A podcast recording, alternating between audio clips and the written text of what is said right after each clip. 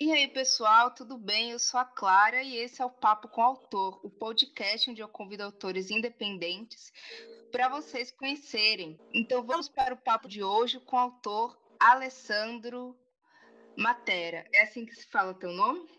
Teu sobrenome? Perfeito, Perfeito. Matera. Autor de baixa fantasia que já participou de várias antologias de contos. Então, vamos lá comigo conhecer esse autor.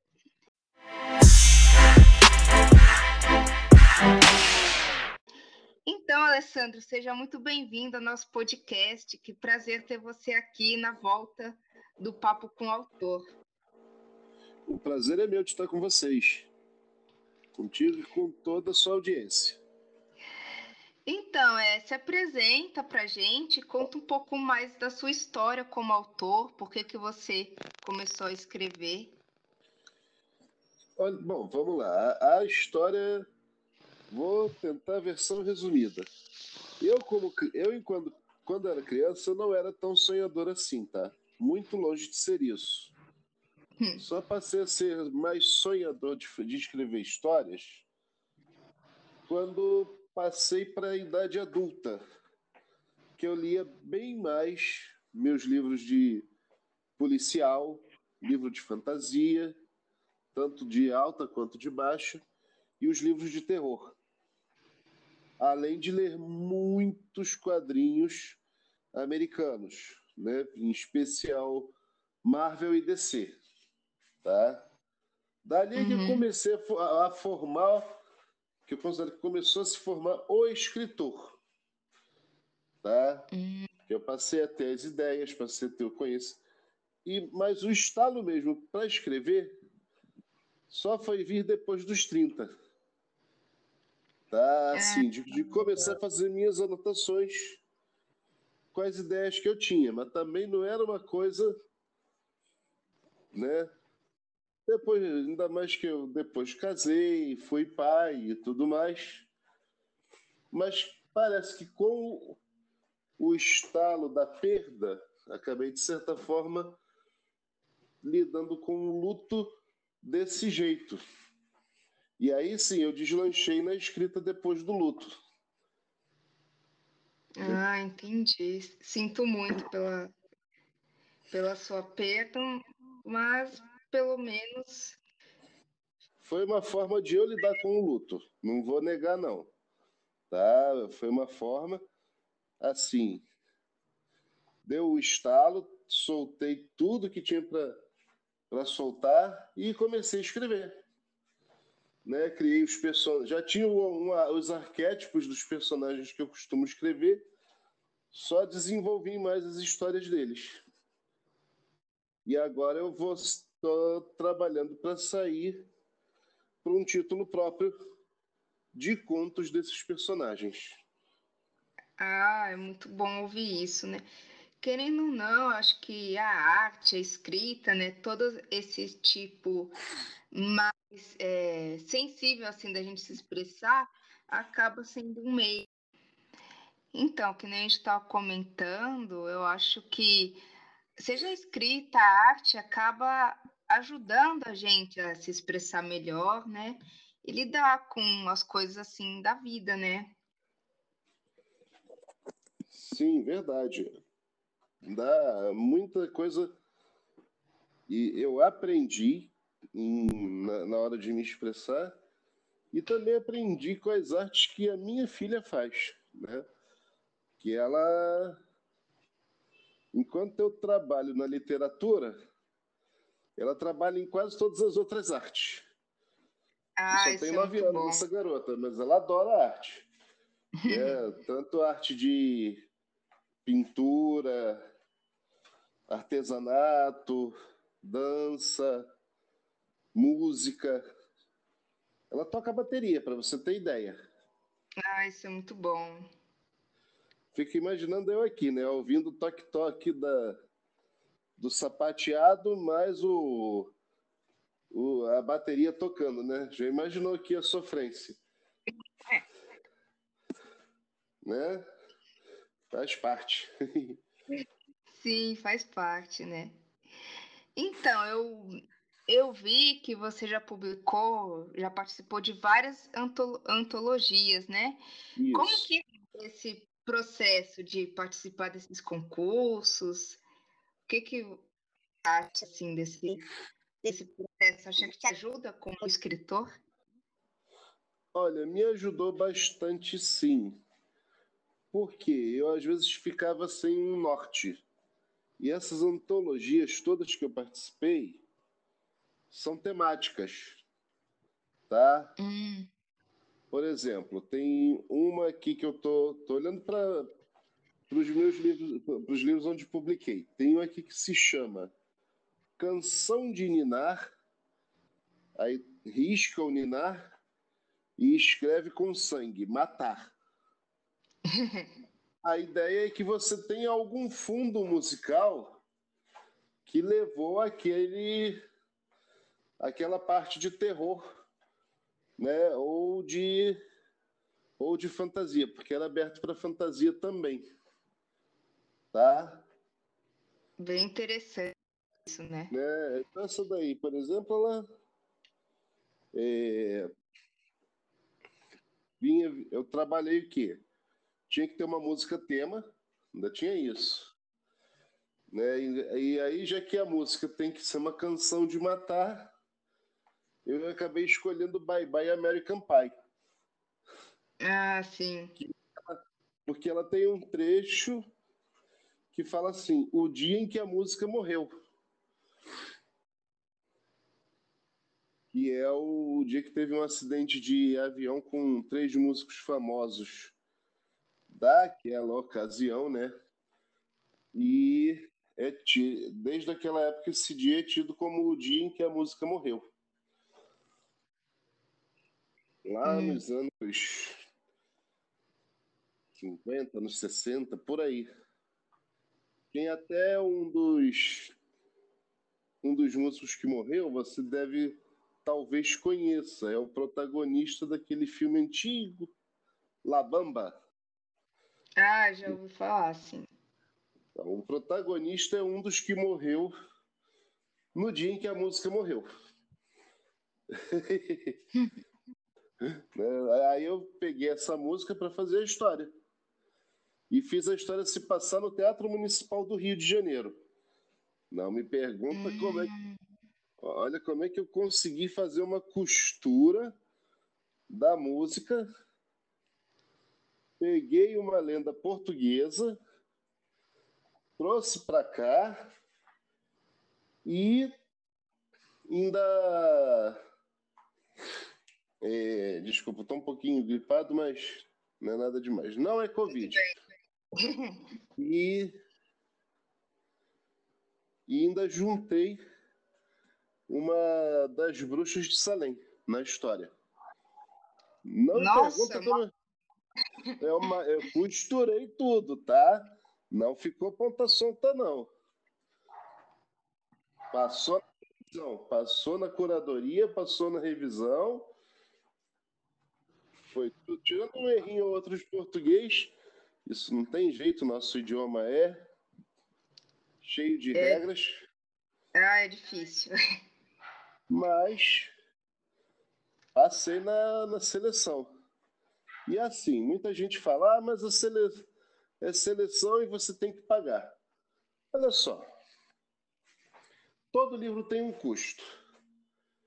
Se você quer que seu nome seja assim divulgado, você tem que trabalhar, vai, vai ter que escolher uma estratégia. Tem condições de pagar para que seu nome seja um pouco mais bem divulgado? Tem um alcance maior? Cai dentro. Não tem? Cai dentro das estratégias que são gratuitas. Não tem jeito. Vai demorar um pouco mais, talvez mas você tem que cair dentro do que você pode. Você faz o melhor com o recurso que você tem. Então, naquela época, eu tinha recurso para isso, ainda tenho recurso, óbvio. Mas agora eu quero, eu estou com tantos contos publicados em tantas editoras diferentes que eu agora vou partir para a minha primeira tentativa de voo solo inclusive como autor independente mesmo, jogar lá no Kindle. Sim, tá certo. Entendeu? E fazer uma. E virar também um. Como é que é o nome? É um Amazon Seller. Um vendedor da Amazon. É, agora tem essa coisa que eu descobri. Tô animadão, porque aí vou. Vou mandar imprimir quantos livros eu quiser e e quem quiser uma explicação melhor pode até me contatar depois que eu explico essa estratégia da, da Amazon Seller. Ah, eu prefiro também é ser assim, no caso, que eu ia até te perguntar sobre isso, sobre editora. No meu caso, assim, eu também, para assim, você lançar um livro seu, eu tô preferindo agora mesmo é também ser independente porque, pela minha visão, você pode ter outra visão, compartilhar com a gente. Mas às vezes algumas editoras, ou você tem que pagar um valor, e esse valor acaba sendo muito caro, as editoras boas mesmo, Sim. ou é muito difícil de você ser aceito, né? A gente vê aí as prateleiras, né? Editoras mesmo de renome. Ou, ou, também, às vezes, você paga, as editoras não fazem um serviço tão assim legal, né? Então, eu também, no, no meu caso, eu prefiro muito pela independente, porque você, tudo bem, paga para ter o seu livro, né, para produção, mas você não tem essa é, essa oportunidade, essa chance aí de pagar um custo muito alto e no fim não ter esse retorno, né? Exatamente. Não, se... não mas é isso mesmo. Porque, vamos lá, Eu até aprendi um pouco a classificar as editoras, como alguns deles chamam, alguns especialistas chamam. São três grupos. Um é o da gráfica, e gráfica é gráfica. Uhum. Acabou. Você chega lá, ó, tá aqui meu livro diagramado nesse formato aqui, quero ele colorido no papel do tipo tal, com capa tal. Quanto é que você faz esse orçamento para mim? Isso é finir. Né? Esse aí é, o, é a gráfica. Esse caso dos meus outros livros, eles são classificados como prestadores de serviço. Né? Você, uhum. você paga para ter aquele nome da editora. Não é um caso ruim, mas você tem que saber que você está entrando numa prestadora de serviço que não é. necessariamente vai trabalhar sua divulgação. Entendeu? Sim, exatamente. E você vai ter, aí sim, as editoras tradicionais. Essas sim. Você não vai ter, você vai ser selecionado e não vai ter o custo com a publicação. A única coisa que você, você vai ter que fazer só duas coisas escrever e se promover. Para também as vendas não serem um fracasso, né? Afinal, tem muita gente aí no mercado querendo vender o próprio livro. Sim. E assim, como aí as editoras de todos os tipos, você vai ter em todos os portes. Vai ter pequena, vai ter média, vai ter grande. Então vamos botar assim, uma editora tradicional grande é meio difícil da gente chegar logo lá de cara e bater na porta e ser atendido. Sim. Mas nas editoras tradicionais menores, a gente até consegue. Entendeu? Mas vai ter que trabalhar a divulgação. Né? Fazer chamada no. Fazer igual agora está fazendo, fazer podcast, fazer live no Instagram, quem é de live postagens, YouTube, é, Twitter, cada um na sua, na sua rede, obviamente. Até TikTok está valendo, sabia? Eu soube é. dessa pouco tempo. Até o TikTok está valendo, mas o TikTok me deram uma ressalva. Você faz o TikTok e não permite que ninguém comente. Quer comentar? Aí você joga um link lá para o teu Instagram e comenta lá. Essa foi a dica que eu achei sensacional. Não abre para comentar. Só joga o link pro teu Instagram e a pessoa comenta lá. Sabe por quê? O material é diferente. Se a pessoa parar do teu TikTok e for pro teu Instagram, funcionou. Teu TikTok funcionou. É isso que interessa. Interessante essa estratégia, né? Sim. Fiquei bem gostei. interessante. Bem interessante, mas é, eu resolvi pegar e vou pegar vários dos contos que eu já publiquei. Estou repaginando eles, tá? Eles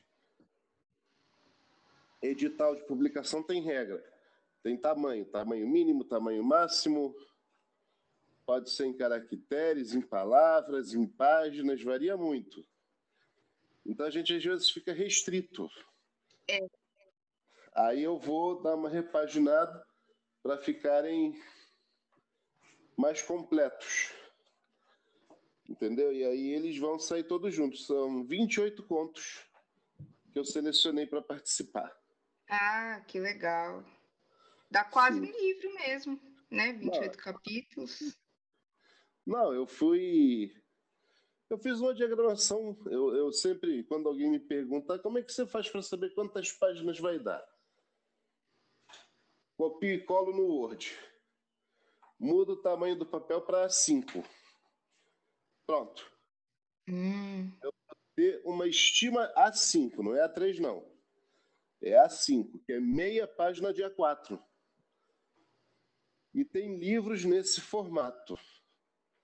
No que eu mudei ali, já vou ter uma noção. Não vou dizer que vai ser exatamente aquilo ali, porque revisão, outros índices, perdão, outros itens da diagramação, como número de página, é,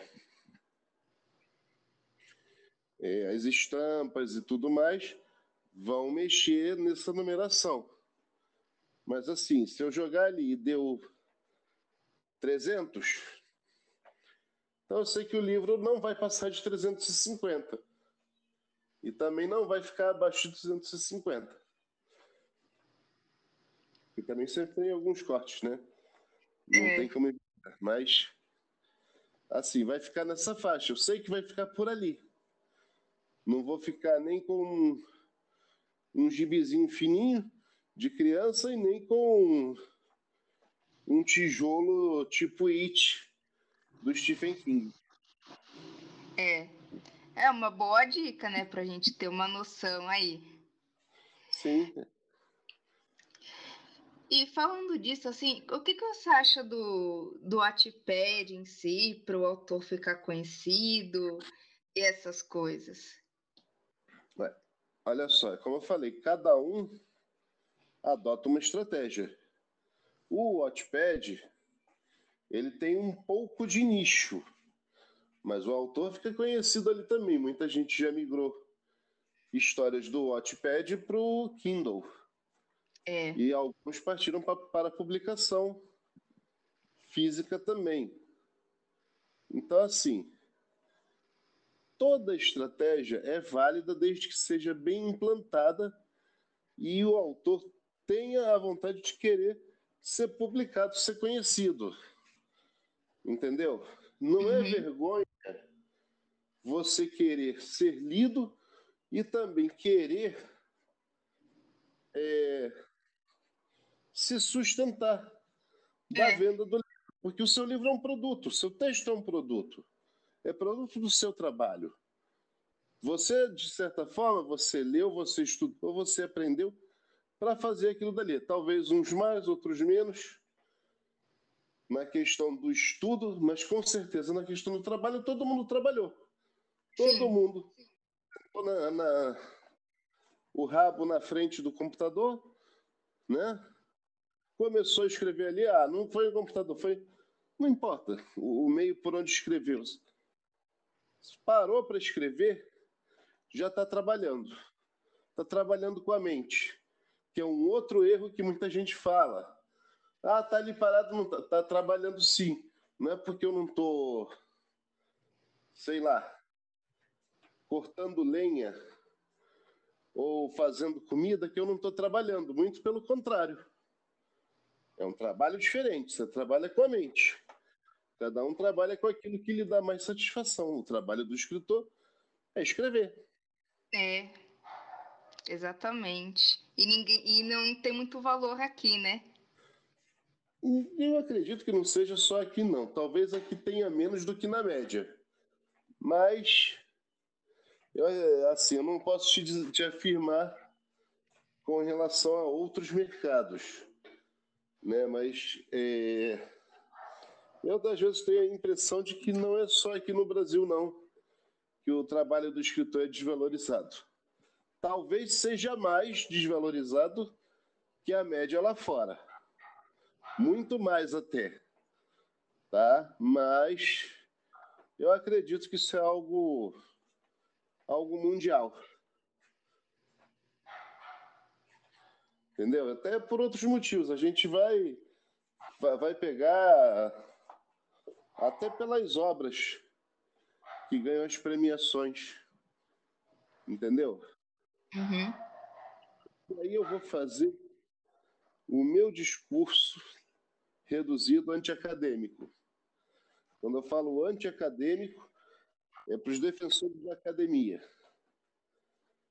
Eles ficam muito naquilo se achando os tais e nem sempre vendem e nem sempre tem textos que são bons para estimular a leitura de todo mundo. É. Entendeu? Eles, eles voltam e meia, você vai ver uns ali com uns textos que eu não estou falando assim dos clássicos, não, porque os clássicos talvez até tenham sido populares em suas épocas, em sua, em sua época contemporânea. Tá? Muita gente fala mal do Machado de Assis.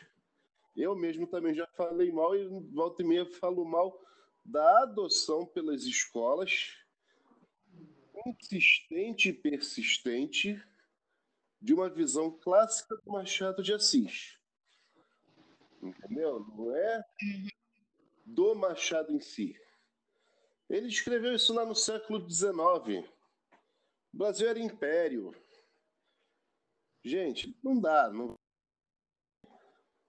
tem a mesma o mesmo pensamento que a gente tem hoje, 150 anos depois.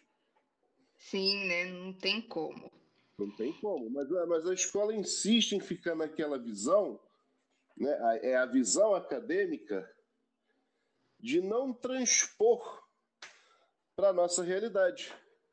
E aí o jovem, e o jovem que eu falo, o estudante né, do, da, da segunda metade do fundamental e do ensino médio, que estímulo ele vai ter para ler aquilo? É, é, é a linguagem acadêmica que peca. É ela que peca. Essa é a minha crítica. Não é o Machado de Assis em si ou os outros autores clássicos, mas é o modo de agir da academia e dos professores. Mudem um pouco que vai melhorar. Deixem de ser tão puristas. São muito puristas. Sim, eu concordo muito. Porque hoje, principalmente se o jovem, a criança, muitos deles é, não são incentivados a ler quando você é criança. Eu acho que para você começar a ter um incentivo é dentro de casa. E se essa pessoa não é incentivada a ler, ele vai chegar e ver esse tipo de livro do Machado de Assis e, aí ele não vai querer mesmo, porque não, não tem mais interesse. E aqui no, no Brasil, eu não digo, muita gente fala, ah, deveria pegar literatura de fora. Mas eu acho que não, que aqui no Brasil a gente tem muito livro atualizado e interessante dos próprios é, brasileiros. Eles podiam, o governo podia dar um incentivo para autores independentes mesmo. Que ia... não, Sim, pode falar, termina, termina. Conclui, que, ia que ia conseguir é, trazer o um interesse. Tanto que você vê que muitos jovens gostam de videogame, gostam de quadrinho. Por que, que eles leem Marvel, DC e vão jogar jogos? Esses jogos têm histórias. Por que, que eles se interessam? Porque é algo mais ali para a realidade deles, né? Com certeza, é algo mais para a realidade e para a linguagem deles. Uhum. Né? É a linguagem do jovem, é a linguagem atual. Entendeu? Não é aquela coisa rebuscada, que muita gente até romantiza um bocado essa parte rebuscada. Não é só isso. Quando eu era adolescente, tinha uma série de livros, não sei se você conheceu ou se já ouviu falar, chamada Coleção Vagalume. Não, nunca ouvi falar. Ela era editada pela editora Ática, a editora ainda existe, inclusive, só que acho que ela hoje fica limitada somente aos livros didáticos, tá? Mas ela tinha essa coleção, é, coleção Vagalume, com livros voltados exatamente para como hoje o povo chama, o público IA, né? O Young Adult, adulto jovem, ah, que não é só adulto jovem, mas que começa mais um pouco menos de idade, né? Ou se você preferir o público juvenil, né? Eram livros finos, 120 páginas estourando, os mais grossos, e com histórias cativantes e que ia, você lia aquilo ali às vezes numa tarde, dependendo da história. Entendeu? É, Aventura no Império do Sol, Um Cadáver Ouvir Rádio, A Turma da Rua 15, foram livros que eu li. Hoje parece que até resolveram reeditar, porque até pouco tempo atrás eu só encontrava eles no sebo, tá? nos sebos da vida, e olhe lá. São livros sensacionais, voltados que a, mesmo que pegasse eles hoje, estou falando de final de anos 80, começo dos anos 90, mas mesmo que publique sem alterar, ainda está com a linguagem relativamente atual, talvez só sem o aspecto tecnológico pesado, já que naquela época nem celular tinha, só tinha o telefone fixo ali lá. Então, mas são livros sensacionais. Não sei se aquilo. Acredito que aquilo fosse iniciativa somente da editora, tá? Não era uma coisa ligada ao governo, tá? Mas que hoje é necessário que o governo mesmo também chegue e diga: ah, isso não, é, não pode nem ser política de governo, tem que ser uma política de Estado, uma coisa duradoura. O, o, a criança tem que aprender a ler, vai ter que saber lidar com essas tecnologias novas agora que a criança sai de dentro da mãe e já ganha uma tela, não importa qual é, tá? mas já ganha uma tela com touch para ficar ali e é, a, a, tela virou babá, a babá pós-moderna. Entendeu? E isso não funciona. Criança pode ter? Pode. Tem tempo para ver? Tem. Tem que botar regra é difícil, às vezes, botar regra. A criança fica brigando com você, vai, recla vai reclamar. Mas você vai, a pessoa tem que ser firme na educação. E tem que também aprender uma outra coisa que o adulto não aprendeu ainda. Quando estiver usando o celular para se comunicar com uma pessoa, mostra para a criança que você não está jogando, porque a criança também ainda tem, tem esse tipo de absorção do pensamento. Você pega o celular, por exemplo, eu estou lá respondendo uma mensagem no WhatsApp. Né? Foi até uma coisa do grupo, pode ser coisa de trabalho, não, não importa o motivo. E tá lá a criança te perturbando, e tá olhando para ali, para você segurando a tela sem ela ver a tela. Você termina, resolveu e entrega na mão dela o vídeo de qualquer desses personagens infantis aí que eu não vou fazer jabá para nenhum deles não. Tá? Já, dá, já entrega direto no, no, no vídeo lá para ela. O que, que ela vai pensar que você estava fazendo naquele, no celular antes disso? Que você estava vendo vídeo. É. Então é por isso que ela depois fica sempre te perturbando para ter a tela. Porque ela acha que você faz o que ela faz ali. Quando a, o celular, o, ta, o computador, nem tanto, porque o computador a criança ainda consegue bancar o papagaio de pirata e olhar por cima do ombro. Né? O computador a gente está sentado, né? a TV da sala também. Mas o tablet e o celular fica na nossa mão. Dificilmente a criança vê o que está vendo. O ângulo de vista da criança, ela olhando para cima para a gente segurando lá o, a telinha que mostra videozinho que tem joguinho para mim. E ele está lá jogando no meu lugar. Por que, que ele pode jogar e eu não posso jogar? Essa é a lógica da criança. Ah, entendeu a questão que eu falo?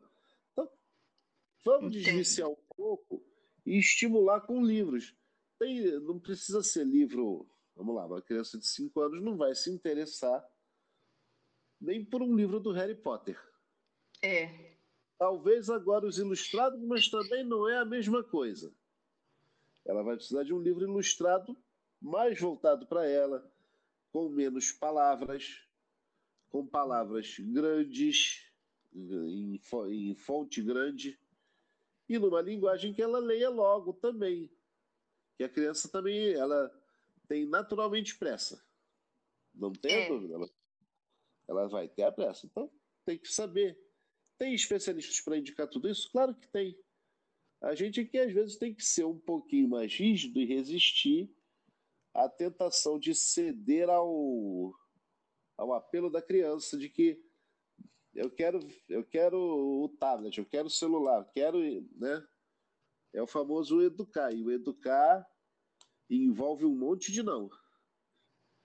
Envolve um monte de não. É isso daí. Sim, educar é difícil, né? Principalmente hoje em dia com, com tudo isso, né? Porque você não pode tirar do teu filho, falar, ah, você não vai ter um celular, não vai ter um tablet, porque todo mundo tem, né? É, ainda tem isso, você lembrou muito bem. Eu passei por um episódio parecido com esse, só que não foi com celular nem tablet. Foi com um brinquedo chamado LOL. Não sei se você já ouviu falar. Acho é uma bonequinha já. que vem dentro de uma embalagem que você. A graça do, do brinquedo é, é, é, quase uma matriótica. Aquelas bonequinhas uma dentro das outras. Então, na verdade, isso aqui é uma matriótica de embalagens. Você tira uma embalagem e vem um acessório. Tira outra embalagem, vem outro acessório. Tira outra, vem mais um. E assim vai, até chegar no miolo onde está a boneca. Tá? Eu passei por isso. Por quê? Na época, a minha filha ela fazia. É, já fazia dança. Né? Já fazia jazz. Fazia jazz, não, Mito. Ela estava. Não, já. Não, acho que já fazia jazz, sim, já. Já fazia jazz. Já estava na idade. Fazia o jazz e tinha a escola. Ela era a única menina tanto da escola quanto da, da turma de dança, que não tinha LOL. Eu tive que comprar uma LOL por causa disso. Porque ela estava se sentindo excluída do restante da, da, das meninas. Assim, é. não, não era um brinquedo, não é um brinquedo. Quer dizer, até tem trocentas versões dele, né?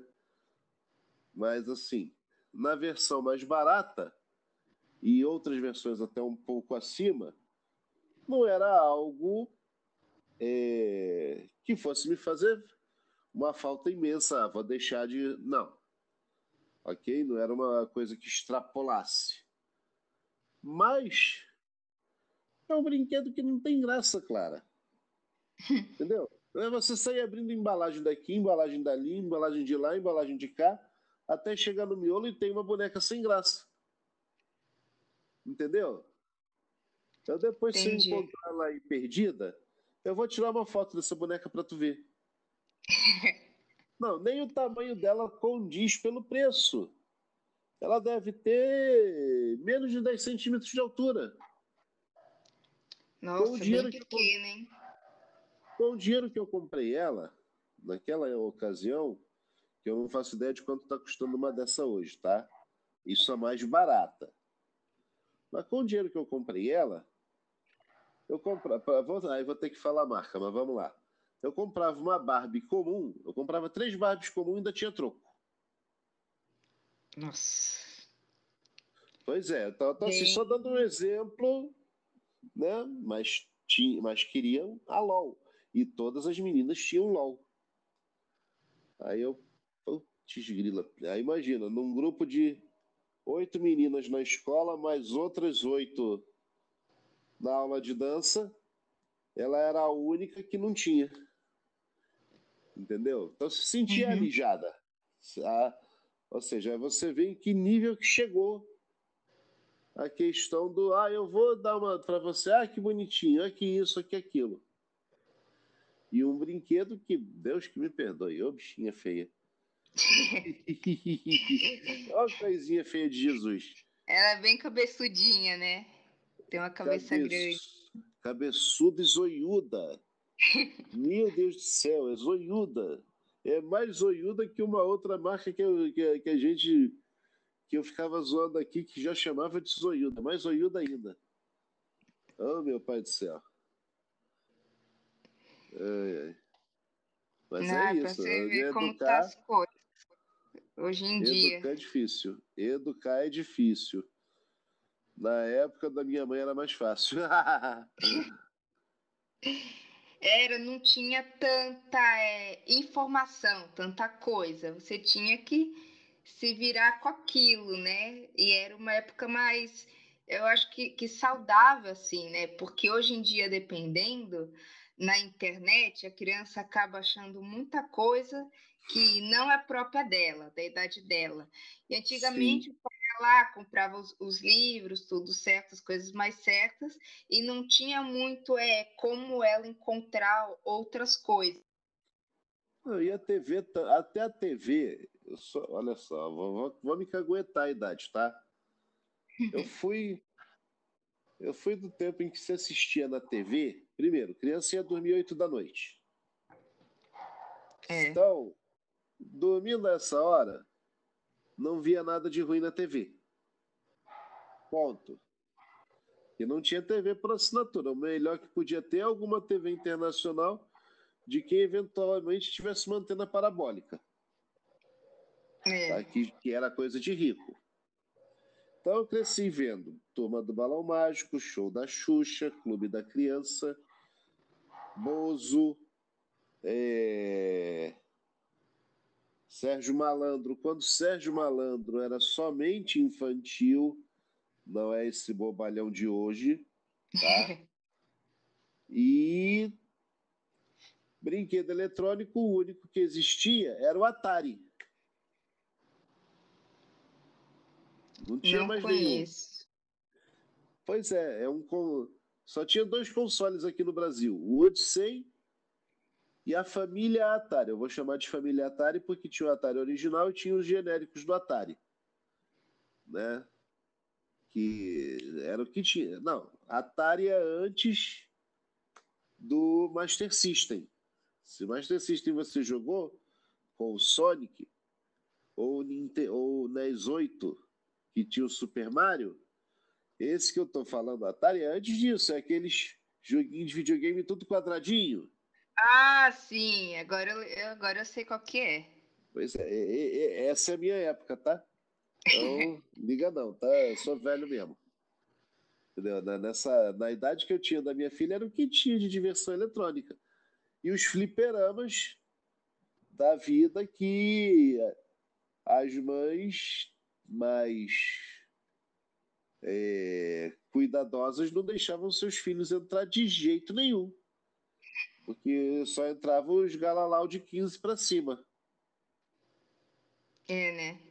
É, fliperama. E também no, o fliperama era um pouquinho melhor, era menos quadradão, mas também não era.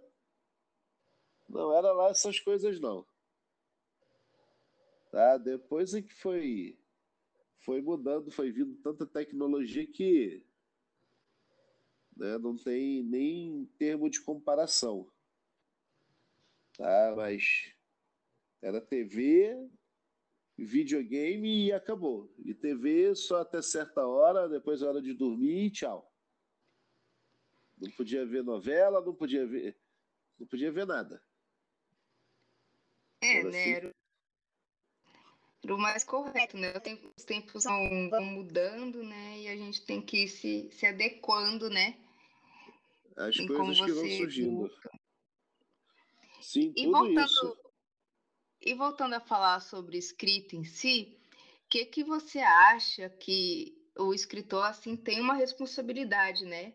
Quando a gente vai escrever algo e como que isso chega nas pessoas, né? Principalmente aí onde qualquer um às vezes pode ter acesso, né? Sim, sim. Bom, olha só. É... Eu tento não fazer uma coisa, tento fazer um livro família, ainda que tenha algumas coisas meio violentas, tá? Mas uhum. é, é aquilo. Eu vou escrever um livro que vai ser classificado como infantil eu tenho que moderar ele todo. É totalmente Sim. diferente. Se eu vou escrever um livro que é para um público infanto-juvenil, já modifica alguma coisa, mas também não é. Muda a abordagem, mas não muda tanto é, o cuidado e o zelo que tem que ter. Agora, livro adulto, como a gente cansa de ver por aí, em especial os famosos hot da vida, né? Uhum. Esse aí, me desculpe, quem, quem comprou e tem criança pequena em casa tem que ser responsável também. Eu vou nessa, aí eu vou por esse outro lado. Você comprou. Eu não tenho. Eu não tenho livro hot aqui, nem, nem digital, nem, nem físico. Mas se eu tivesse, eu teria que ter isso guardado de alguma forma que não se tivesse acesso. É. Simples assim, entendeu? Então a pessoa também tem que, tem que ter cuidado. E outra coisa, que, é, que as pessoas também têm que entender de uma vez que não é uma questão de. de como vou dizer? Não é uma questão de chegar e dizer, ah, é quadrinhos, é para criança. Ah, é desenho animado, é. Não é. Existe esse estigma, essa coisa quase que caricata de classificar as coisas dessa forma. Tá entendendo? Uhum. E aí gera as polêmicas que geram por aí. Como foi a questão do da graphic novel A Cruzada das Crianças ou da animação A Festa da Salsicha. A graphic novel não é para um público infantil. São quadrinhos Marvel, quadrinhos Marvel eu não classifico como infantil há muito tempo. É. Mais pela questão da violência do que pela questão de falar que tem beijo, de, de homem com homem, de mulher com mulher, do que que for. Não, fala até mais pela violência. Né? Se pegar um gibi do justiceiro, então, você levanta ele da mesa, tu vai pingar sangue. Sim. Alguns do Batman também. E o Batman não é anti-herói. Mas ele dá tanta porrada em tanto bandido né, que não tem para onde fugir. É. Você. Ah, e o Festa da Salsicha, bom, o nome já faz a analogia que você. no, no sentido que todo mundo pensou. ele já, e, e ele é todo em, baseado em piadas nesse sentido. Apesar da, de ser uma animação, ele tem um aviso. Não é para crianças. Ou é, ou, perdão, somente para adultos, uma coisa assim ele tem aviso de classificação indicativa e bem grande. Festa da Salsicha fez uma celeuma por ser mais recente. Mas os animes japoneses já tinham esse tipo de coisa lá 30 anos atrás ou mais. A anime tem bastante, viu? Você pega, por exemplo, vou pegar um de 30 anos atrás, Akira. Você já assistiu Akira? Akira não. Assista, é um longa. É um longa de animação, só que é um anime. É um anime longa. É um longa. Perdão. É um anime em formato de longa, né? Não é em formato daquelas séries fechadas, certo? Ele é, é um longa-metragem. Tem cena de violência, tem cena de estupro, tem um monte de coisa. E é, um, é é a produção de mais de 30 anos. Se eu não me engano, é de 90. Então, ninguém se chocou com aquilo, não sei porquê naquela ocasião. Com a Festa da Salsicha se chocou, talvez, talvez pelo estilo de animação, por ser mais é... é mais infantilizado, né? Exatamente, é mais, é mais infantilizado. É, é aquela coisa quase no estilo carros ou coisa que o valha, entendeu? Uhum. Então talvez tenha sido também por isso. Mas assim, vão. E o pior de tudo, você encontra gente que ainda pensa assim: quadrinhos e desenho animado é coisa de criança. Não é não. É. Todo mundo que fala isso para mim, eu, eu, trato de converter logo, ó. Esquece isso. Esquece isso que você tá, tá passando vergonha. É, o pessoal ainda tem essa ideia, né? Eu, trabalho nessa área, né? Eu também estudei produção audiovisual e eles, como muitos falam também, né? Desenho, se desenhar coisa de, de criança. Mas não é. Tem cada tem cada assim animação muito melhor às vezes que essas que o povo fica né, colocando assim como ruim e que são para o público infantil, mas que passam ali uma mensagem tão bonita, assim, tão mais interessante que eu acho que as animações uma coisa de passar emoção e sentimento muito mais do que uma série ou filme, tanto que você vê muito desses é muito melhor do que muita série aí, muito filme que, que são produzidos aí hoje em dia, muita animação melhor. Então, por isso que tudo, os pais têm que ficar de olho na classificação e olhar aquilo, entendeu? Ver o que o filho também está consumindo.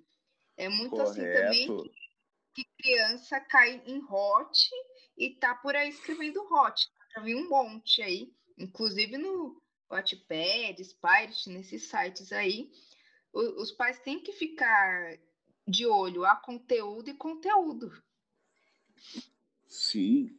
E também às vezes tem que parar um pouquinho de se escandalizar pelo outro lado. Por quê?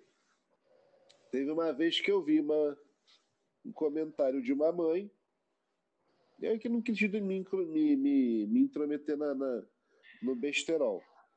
Mas ela estava reclamando de My Little Pony. Ai! Por que, que ela reclamou? Porque em My Little Pony, é essa atual geração que está aí, vamos dizer assim, tem um vilão chamado Discórdia. Ele depois deixa de ser vilão, né? ele é reabilitado. Mas o Discórdia, ele é feio. Ele é uma quimera. Na prática, ele é uma quimera. É uma mistura de vários bichos. Ele é bem feio mesmo. Mas ele é engraçado. Ele apronta, mas ele é engraçado. Entendeu? Uhum. Quase um coringa da vida. Mas Sim. sem o aspecto de sair matando, né? Uhum e fica fazendo piadinha, mas é feio. Aí ela reclamando que a criança chorou porque tinha um personagem feio e malvado. E que a gente faz com uma pessoa que não, não tem nem a, a noção quase de uma jornada do herói ali, que de certa forma essa tal geração envolve pequenas jornadas do herói. Não dá, é. né? Aí ela deixou a criança sozinha e a criança chorou. Eu, vi, eu, eu, me segurei, porque a primeira coisa que eu ia falar, olha só, você fez a TV de babá, para variar, igual todo mundo? igual a maioria, porque foi isso que ela fez, fez a TV de babá. Ah, pra, achando o quê? Ora, bolas. Aí nunca viu, não vê e vem criticar. Na hora que foi ver. Que foi ver porque começou a chorar, porque você não estava tomando conta do seu filho como deveria. É, né? Entendeu? Porque é aquilo. E eu posso virar e falar e falo na cara de pau porque eu sou pai e mãe da minha filha. Então tô tão sozinho quanto muitas dessas aí, até mais sozinho do que outras que reclamam, na minha opinião, demais. Uhum. Entendeu? Eu sei que cada um lida de um jeito com o peso próprio da vida, mas não vem querer partir para cima de mim como se eu fosse um desleixado, relaxado qualquer, que não é assim, não. Não é assim que a coisa funciona, não. Enfim, mas uh, é aquilo, né? Cada dia com sua agonia. É, é, tem tanta. Em vez das pessoas pararem e ver, tipo, às vezes a, a mensagem que aquilo quer passar, que o desenho quer passar. E está que... com, com, o filho, né? Tem que estar tá com o filho. Uhum. O filho é uma responsabilidade. A criança ela tem a necessidade de sentimento ali, de, estar tá com, de você estar tá com ela. Não é só a mensagem do coisa e tudo, tem tudo, tem todo, é um conjunto da obra, né? Você pegou a questão da mensagem do desenho, que é, mas a, o, o pai e a mãe tem que estar presente e a criança sente falta disso. Sim.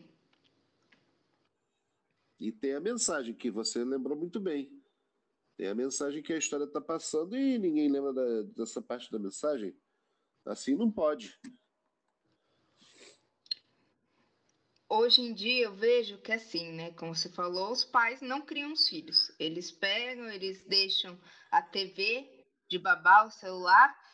Só que em vez de, de parar e pensar sobre isso, parar, assistir e ver que está fazendo, eles querem proibir tudo. Também, Mas aí... aí vai pelo outro lado. Vai é. pelo outro extremo. E querem também cancelar tudo. Então, daqui a pouco, é, o artista, o criador, não vai mais querer criar coisa para público infantil, porque já é muito difícil. TV aberta não passa, porque criança não dá, é, não dá lucro, né? Não pode ter propaganda. E agora eles vão querer na TV, na TV, só tem na TV paga. E aí você querer ficar colocando assim, criticando o que você nem realmente viu, fica difícil, porque aí que cai numa era aí do, do Cartoon Network, que agora tá, que é aqueles desenhos mais bobo impossível que tem. Antigamente tinha muito desenho bom no Cartoon Network, tinha muita coisa boa. Hoje em dia é só aquelas coisas é, besta mesmo que, que só criança assiste, né? Porque às vezes a criança, dependendo da idade, nem presta muita atenção na história nem nada, só assiste porque o negócio é colorido. Sim, sim, sim. Falou tudo. Falou tudo. E no, no caso do,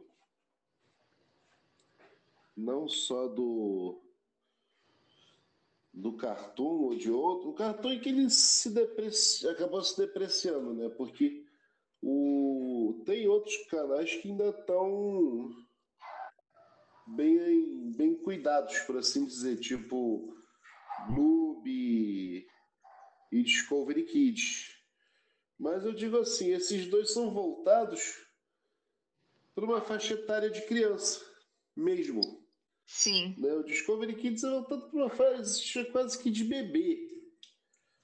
Tá? Só não chega a ser de bebê porque agora parece que tem, tem o Globinho, que é para uma faixa mais, mais, é, menor, mais nova ainda. Esse, então, assim, os que antes podiam botar uma animação voltada para um público adulto, esquece. Nem isso eles podem mais fazer, porque todo mundo está ali de, de vigilante da arte alheia. Uhum. É isso, acho que eu falei tudo. Sim. Tem, tem uma pergunta para mim? Tem mais alguma assim que você tem? Tem mais alguma pergunta sobre é, o teu o teu livro mesmo que você Sim. pensa em um romance assim né um livro mais longo só seu sem ser de contos de uma história Sim. que você Sim. começou Eu tenho um romance que eu comecei, tá? Já tinha começado muito antes dos contos, mas não concluí. Eu fiquei travado. Não sei se foi pela falta de técnica ou porque quando comecei a escrever eu tive que ficar como pai integral também, né? ah sim né? Então tem isso também, junto um pouco de cada, tá? Mas eu já tenho ele começado. ah, e é aí é que vem bom uma coisa curiosa. Quando eu comecei os contos, eu comecei eles como se fosse um spin-off do antigo, do, do, do romance. Entendeu? ah que legal aham. uns pequenos spin-offs. Só que a protagonista desse daí, ela ficou presa nos contos. Hum, E foram saindo vários contos. Porque, na verdade, a protagonista dos contos é a avó da protagonista do romance. ah que legal Então, eu tenho uma passagem de bastão, digamos assim, né? Não é uma coisa literal, mas eu tenho essa passagem de bastão, né? Que é, que acontece de uma história para outra, entendeu? De, de- Uhum. do- dos contos para outro. Até a, a neta já chegou a fazer participação em alguns contos, tá? ah isso é bem legal Se- a- é, seja enquanto bebê, seja com direito à viagem no tempo. ah É, eu não podia deixar de ter viagem no tempo. Tem viagem no. Eu faço um mundo de fantasia, de baixa fantasia, mas é uma baixa fantasia mais contemporânea. Tipo, realmente, os universos Marvel e DC, em que você tem tantos elementos mágicos quanto os tecnológicos. hum, Entendeu? Por quê? Muitas das vezes você, no, no, num livro de alta fantasia, não teria elemento tecnológico. Não é elemento tecnológico avançado. No baixa fantasia eu posso ter. Entendeu? Você tem ali uma. Você tem um doutor estranho com um homem de ferro. uhum. Ou seja, é o cara que é mago, é o mago supremo, né? Contra um cavaleiro moderno, porque a armadura dele é de alta tecnologia. Olha a diferença. De quebra você É. ainda tem. Você tem um super soldado desenvolvido com recursos biológicos, que foi o caso do Capitão América, e um deus nórdico do trovão, que é o Thor. Olha, É, de novo, tecnologia de um lado, magia do outro. Entendeu? Tá, tá vendo? Então, eu gosto desse universo, que eu, de, de ter criado um universo assim, por esse mesmo motivo, porque eu posso misturar as duas coisas, magia e tecnologia. Tecnologia avançada, não é botar as catapultas igual a gente vê nos, nos filmes tipo Senhor dos Anéis e afins. É, Tá? Então, assim, eu agora vou partir para o. Eu vou terminar o, con- o livro de contos, com os contos que eu quero publicar, para depois voltar para esse romance. Entendeu? é mas vai dar certo. Não, a ideia é que dê certo mesmo. Se não der certo, aí. vou, aí, eu, aí eu choro. Não, falando sério, você tem, ele vai. É, eu estou trabalhando, eu andei, eu parei até para estudar também, como eu te falei, fiz cursos, né? Não, não, não tenho curso superior nessa área, tá? Eu fiz foi um cursos livres, né, de escrita criativa, escrita de contos e coisas assim. Ah, tá? ajuda muito. Ajuda muito. Tá? E é ler, né? Também tem que ler. Se você não lê, você Sim. não tem não tem como saber como se escreve. É, Entendeu? eu concordo muito. E é isso. Agora é concluiu de contos. Já fiz a revisão de vários deles para poder não é bem, não é apenas revisão, mas também uma reedição. Uhum. Entendeu? É uma reedição. E é isso daí. E você tem alguma dica para quem está começando agora a escrever? Tenho sim. Peraí que entrou um som aqui no meio da coisa aqui. Peraí. Pronto. Tem, olha só. A primeira dica que eu dou é. A primeira dica que eu dou é o seguinte: o conto ele tem que ser ele tem que. Eita, peraí, minha filha me chamou aqui, a atenção me cortou o pensamento todo, desculpe. Tudo bem. Olha só. A dica que eu dou, a primeira dica que eu dou. Teve uma ideia? Anote. Ande sempre com alguma coisa para anotar. E quando for dormir, deixa do lado da tua cama alguma coisa que você possa anotar também. Papel e caneta, celular, tablet, o que for. Teve a ideia, anote na hora e deixa ali. Você pode acordar no dia seguinte e achar absurdo. Mas de repente não, não é um absurdo, é uma ideia mais do que válida para o que você vai escrever. Entendeu? Sim. Esse é o primeiro ponto. O segundo, tudo que a gente escreve nem sempre pode ser aproveitado. Às vezes tem que cortar, jogar fora de vez, ou guardar para usar em outra ocasião. Tá? É. Então, você não, nem tudo está perdido. Nunca ache que tudo que você escreveu é ruim. Não se deprecie. Nunca se deprecie nesse sentido, tá? Porque até muitos escritores clássicos também se despreciaram em determinado momento, tá? E uma coisa que é muito importante no dia de hoje divulgue. Escritor com vergonha não é escritor. Escritor é. com vergonha não vende. Não vende, não é lido, não é conhecido, então não é escritor. Ou pelo menos não vai ficar registrado ali que ele é escritor. A não ser que por acaso alguém encontre, ache e resolva publicar algum herdeiro da vida. Fora isso, tá? Mas escritor que não divulga não é conhecido e não é lido. Tanto tem, não tenha vergonha da sua publicação. E profissionalize, é muito... estude. Sim. sempre, sempre, sempre, sempre.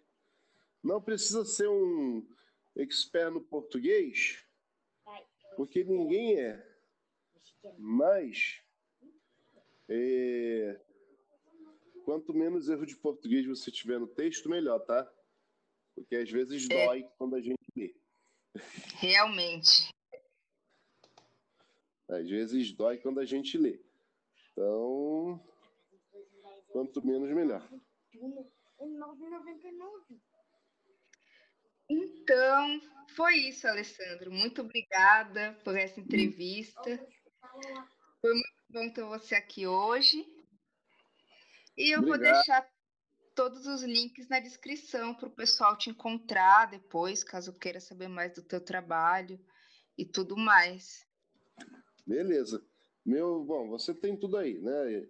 É, Facebook, Instagram. É só de. Não, não tem erro, é só, é só procurar por um Alessandro Matéria que só tem um. Não tenho nem homônimo. Pelo menos isso. É, então é só procurar por Alessandro Matéria que vai encontrar eu ali. Se não tiver. Não tem erro. Mas eu vou. Agradeço muito pela oportunidade. Foi ótimo esse bate-papo com você, essa entrevista. Tá? E a gente continua se falando por aí. Sobre Sim, todos os assuntos certeza. que a gente fala nos grupos que a gente se encontra. E eu continuo te vendo no YouTube. Ah, muito obrigada por isso. Então tá, tchau e até a próxima, pessoal. Até o próximo podcast.